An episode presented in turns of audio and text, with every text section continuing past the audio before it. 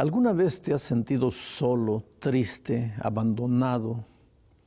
¿Has sentido como que hasta Dios te hubiera abandonado?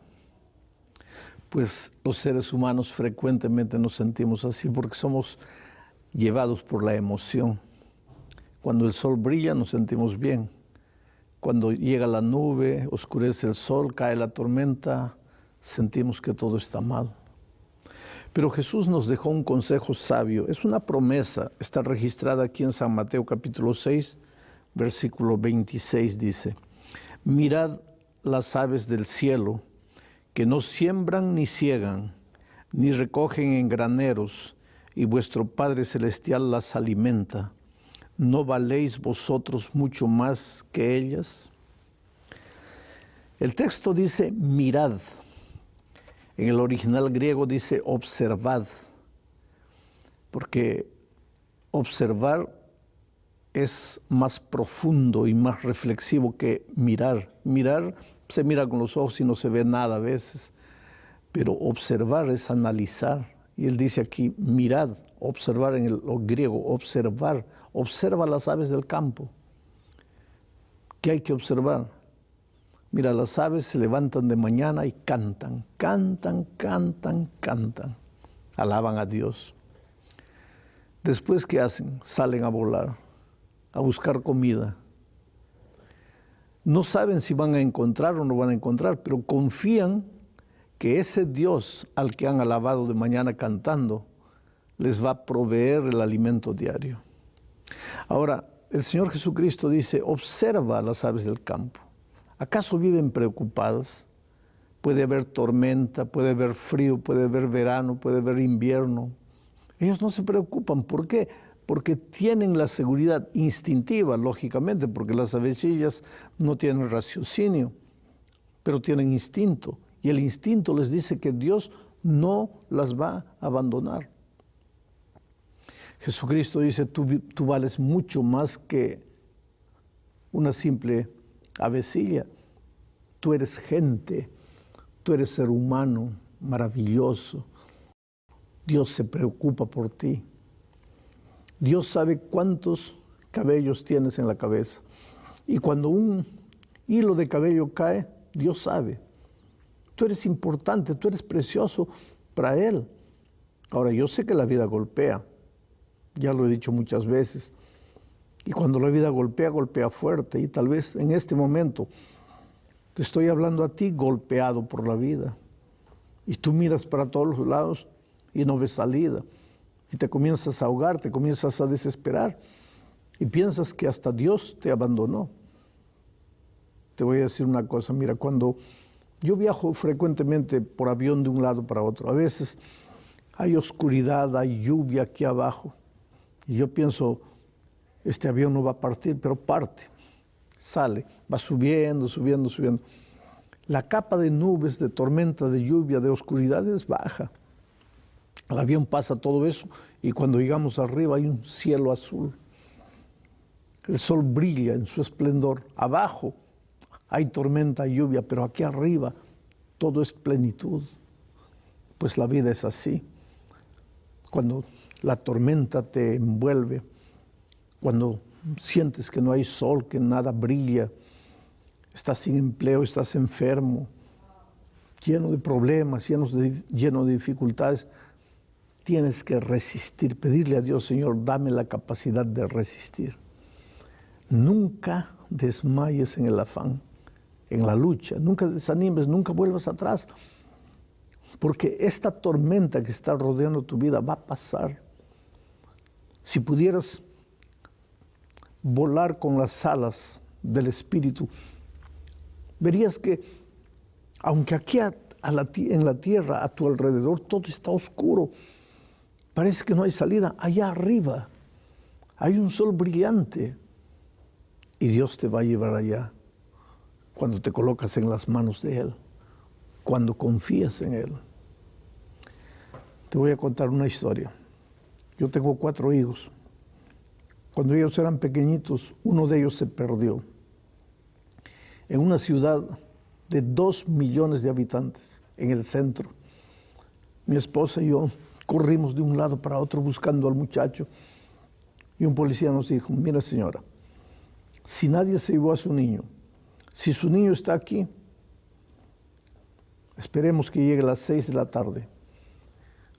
Las tiendas se van a cerrar, el centro va a quedar vacío, toda la gente va a volver para su casa, los carros se van a retirar, estas calles van a quedar desiertas y vamos a encontrar a su niño. Y fue así.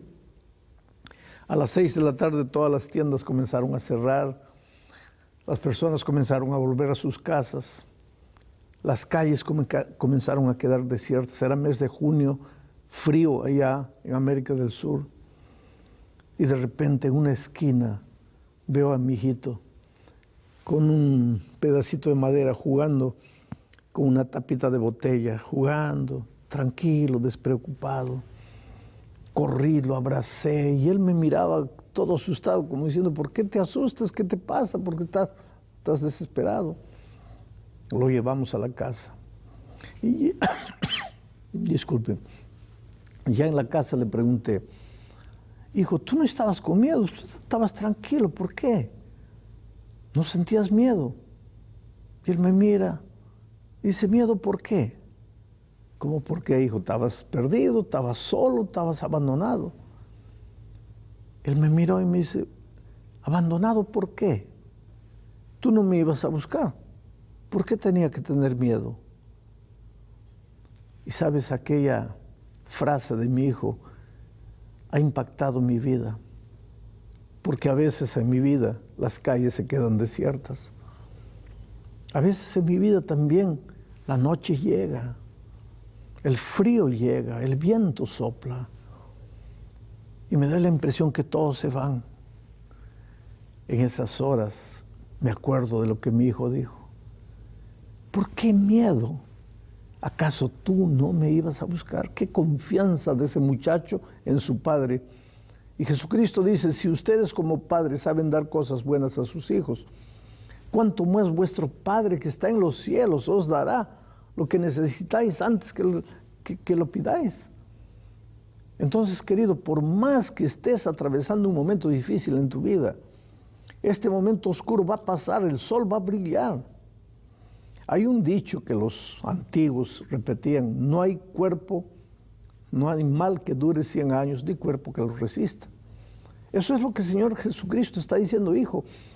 Espera ahí, confía en mí, no dudes de mí, no permitas que suba a tu cabeza la idea de que te he abandonado, no te he abandonado.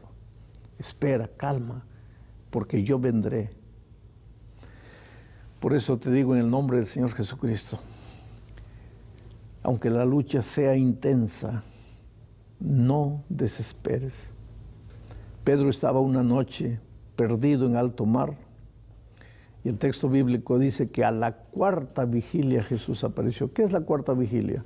Los judíos dividían la noche en cuatro vigilias. Seis de la tarde, nueve de la noche, primera vigilia. Nueve de la noche, medianoche, segunda vigilia. Medianoche, tres de la mañana, tercera vigilia. Tres de la mañana a seis de la mañana, cuarta vigilia. La cuarta vigilia era el momento más oscuro. Ya estaban cansados, ya estaban desanimados, ya pensaban que no, vamos, no iban a resistir, que se iban a hundir. Y en ese momento, en la cuarta vigilia de la noche, Jesús apareció. Por lo tanto, nunca, nunca desmayes en el afán. Dios cuidará de ti. Él jamás te abandonará.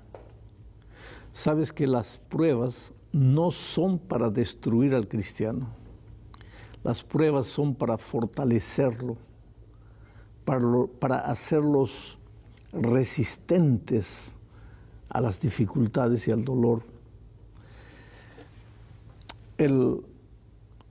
los problemas, las dificultades de la vida son como el fuego. Cuando el fuego cae sobre la madera, la destruye, la acaba, la consume. Cuando el fuego cae sobre el oro, lo purifica y el oro sale más puro después de la, de la prueba del fuego. Mi pregunta para ti es la siguiente, ¿tú eres madera o eres oro? Eso depende. Si todos los días buscas al Señor Jesucristo a través de la oración, eres oro. Pero si solo limitas tu experiencia cristiana a ir a la iglesia una vez por semana, pero no tienes una profunda vida interior, no tienes una experiencia de compañerismo con Jesucristo, entonces eres madera. Y al primer viento fuerte vas a desaparecer, vas a ser llevado como la paja. Pero tú eres oro. Busca a Jesucristo todos los días. Yo siempre digo que si no aprendes a buscar a Jesucristo cuando hay pan en la mesa, cuando hay buena salud, cuando la familia está unida, ¿cómo lo vas a buscar en medio de la dificultad? No, en medio de la dificultad te vas a desesperar. Pero cuando has aprendido a confiar en Él en los tiempos buenos, cuando lleguen los tiempos malos, no vas a desanimar, porque Dios va a cuidar de ti.